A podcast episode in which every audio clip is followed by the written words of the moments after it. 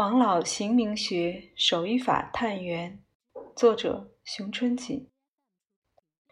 古代典籍《云集七间》之中有这样的记载：长生飞仙，则为金丹；手行却老，则读真一。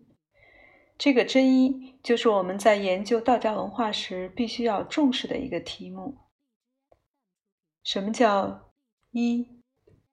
两千五百年以来的修真金丹学说，是不是伏羲、黄帝、老子道德学说的极致和全部呢？什么是金丹呢？有质无形的金丹，其中的质源到底是什么？物源又是什么？这一丹质之中，是否存在体源呢？这些维大于其细的内容。仅从金丹学说当中还不足以找到完整的答案，但是这个答案并非不存在，答案就在伏羲、黄老学说的修身守医法之中。为了给大家提供一点借鉴，我在这里要揭示一个在会观下所观察到的现象：在经过玉液还丹和金液还丹的内证成果以后。在我们体内会发现自己单的组织结构，也就是一种物源的结构形态。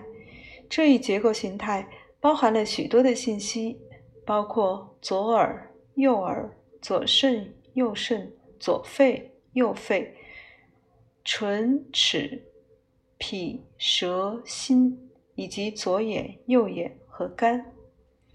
也就是说。五脏六腑以及器官的能量和信息都集中在这个丹体之中。老子学说当中的人法地，地法天，天法道，道法自然，在人法地部分的错机修习过程当中所获得的能量，相当于其中的十个爻。我们从这个结构体上进行分析。老子帛书甲本。道篇第五十八章道记：一者，其上不忧，其下不忽，循循和不可名也。复归于无物，是谓无状之状，无物之象，是谓忽望。随而不见其后，迎而不见其首。其中就提出了“循循和”这个“循”字，它的甲骨文里面就藏着单的结构形态。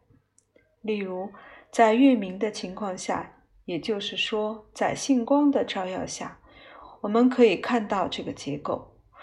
如果把它调过来，就是一个拱形的结构，并且其中有一个零，也就是说，是一个深度会观发现的结构体。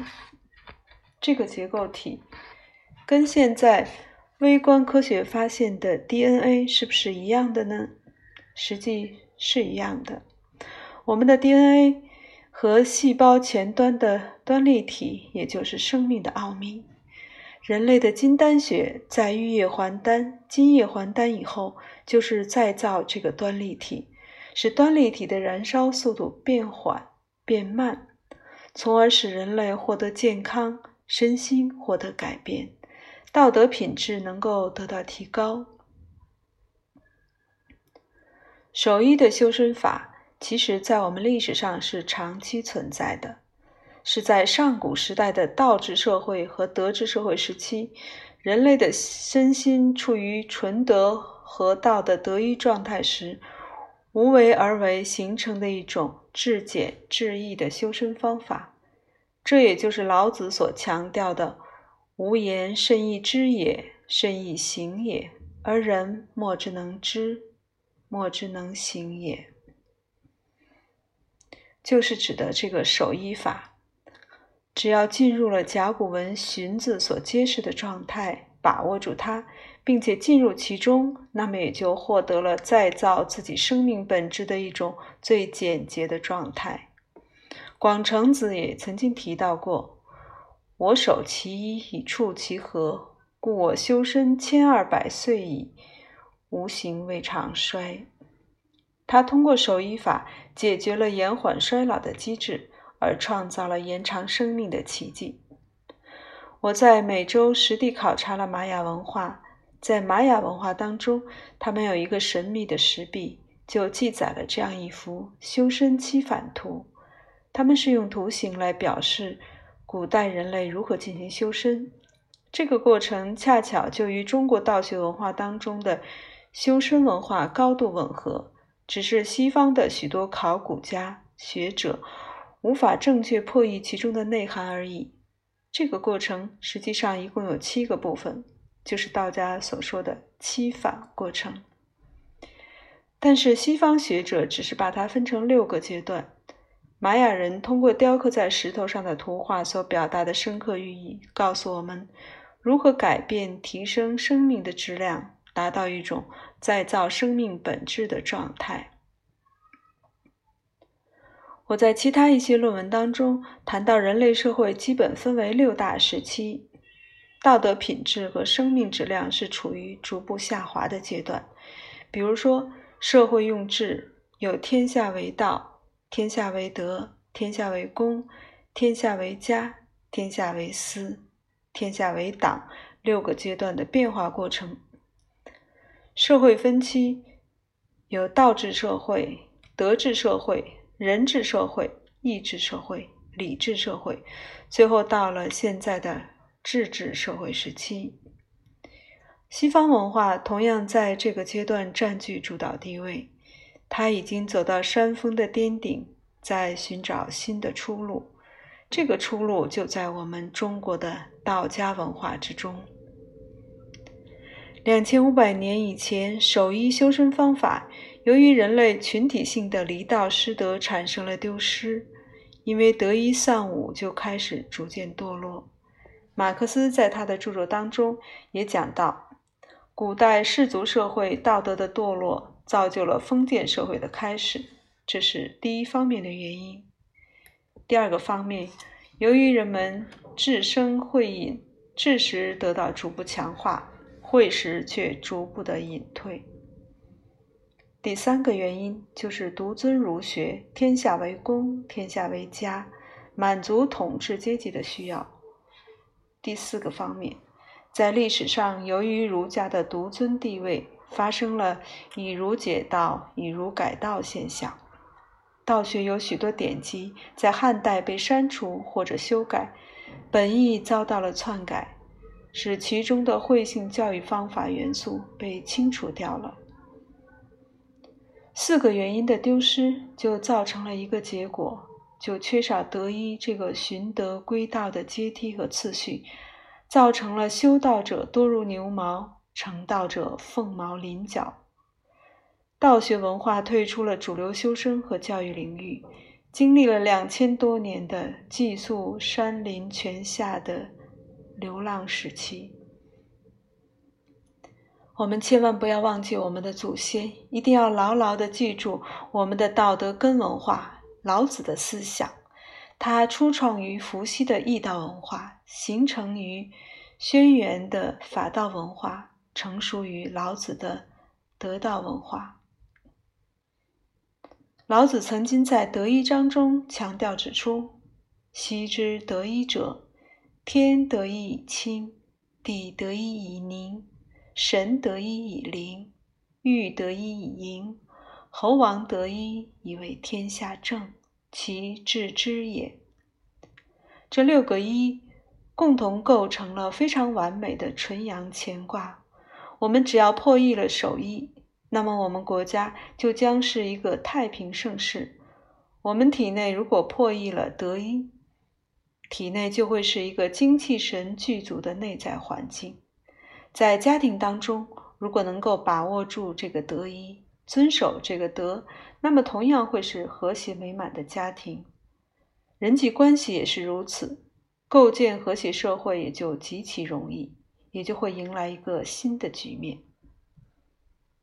老子强调“道生一”，这个一就是母，道父得母。关于这个一，庄子中有一段精辟的论述，说明一就是德。不能够在德和灵之间画等号，称其为道。庄子曰：“太初有无，无有无名。一之所起，有一而未形。物得以生，谓之德。这就非常严格界定了一就是德。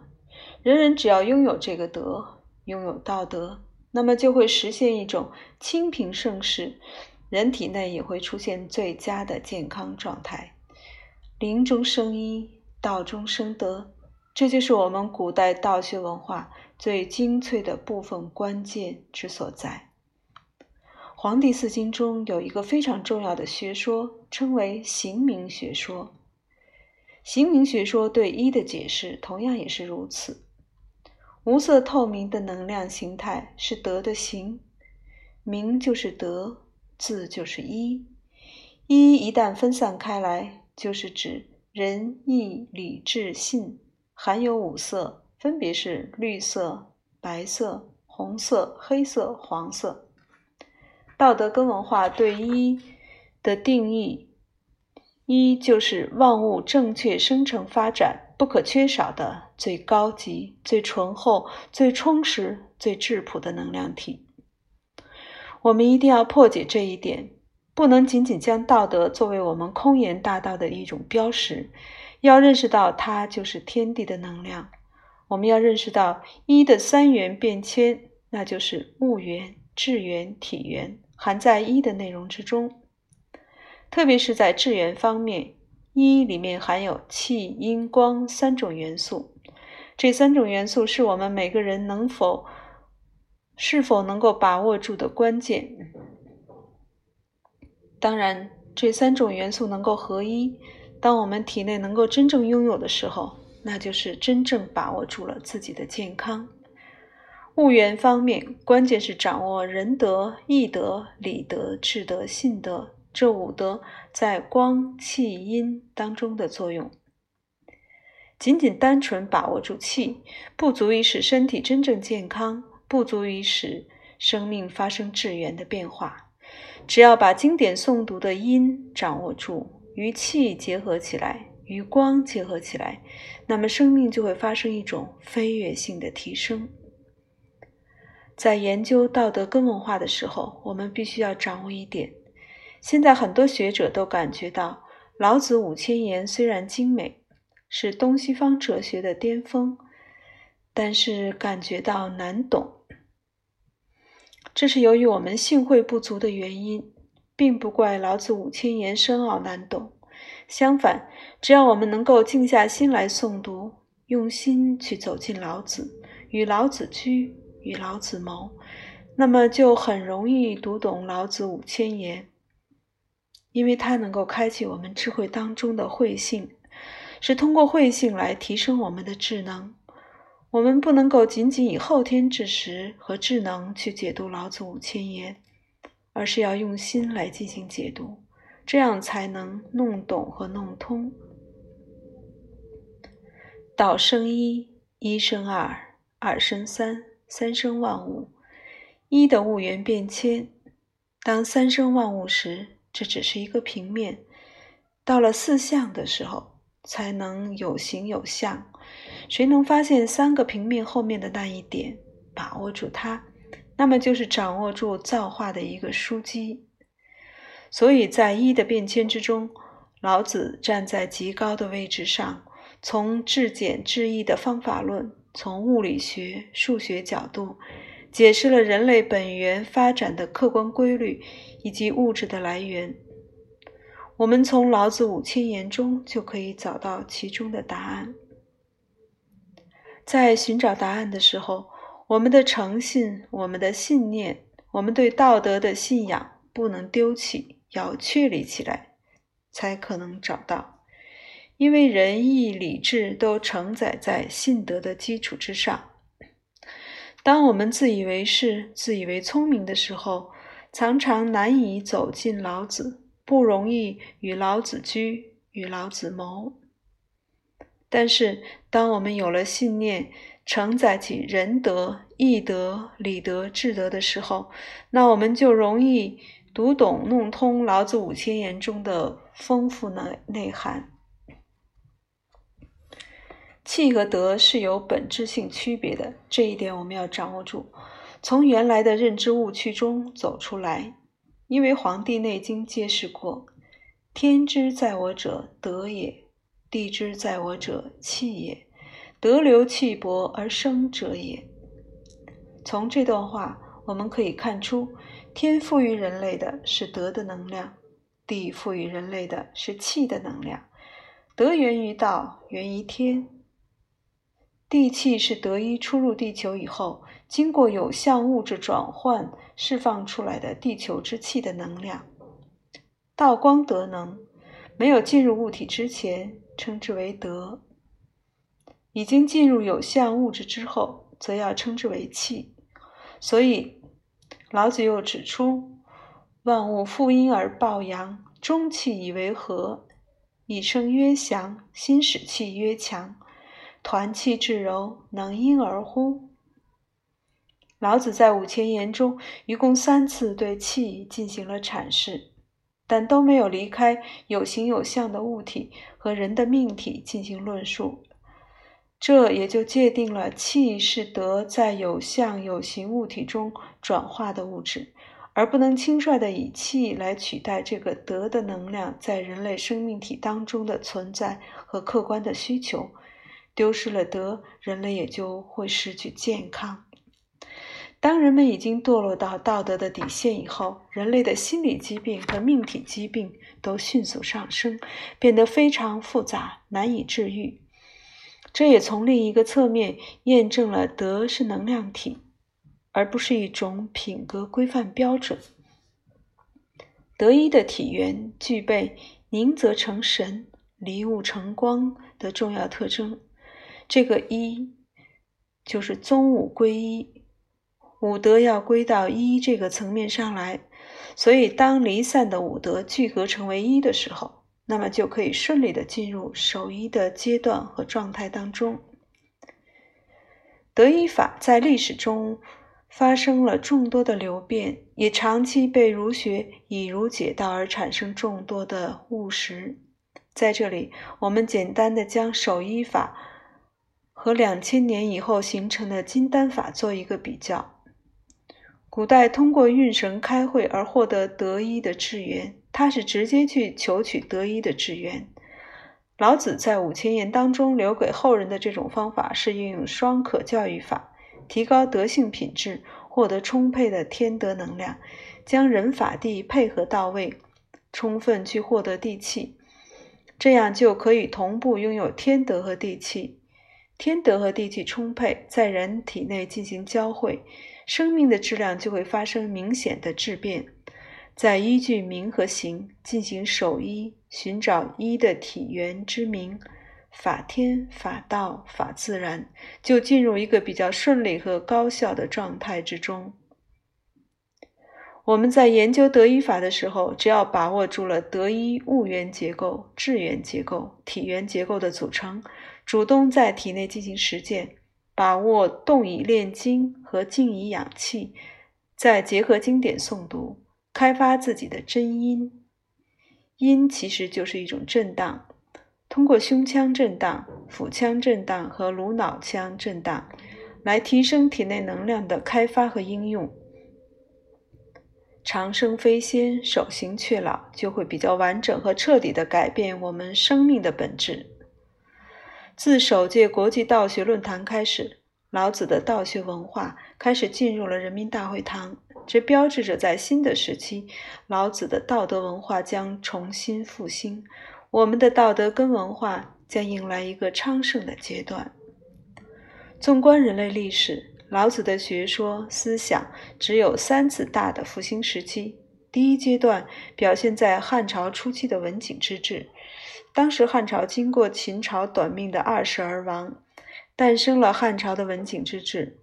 第二个阶段就是在唐朝，由于隋朝的短期存在，为唐朝老子道德文化的复兴开辟了一个新的机遇。通过唐代早期对老子道德文化的启用和举国上下的经典诵读，诵读老子，从而诞生了大唐盛世。第三次，我们可以看到。国民党政府经过短暂的立足，同样像秦朝、隋朝一样陨落了，而人民共和国就屹立起来了。经过这六十年的风风雨雨，老子的思想终于现身在首善之都的北京，并且进入人民大会堂，这是极其良好的标志。历史常常是重演的，只是它的地点、位置、时空发生了变化而已。黄老的文化和黄老的守一思想将会在这个世纪引领我们民族和国家，同时影响世界各民族和国家，将人与自然的和谐、人类自身的和谐、人与人之间的和谐带向一个美好的领域和崭新的天地。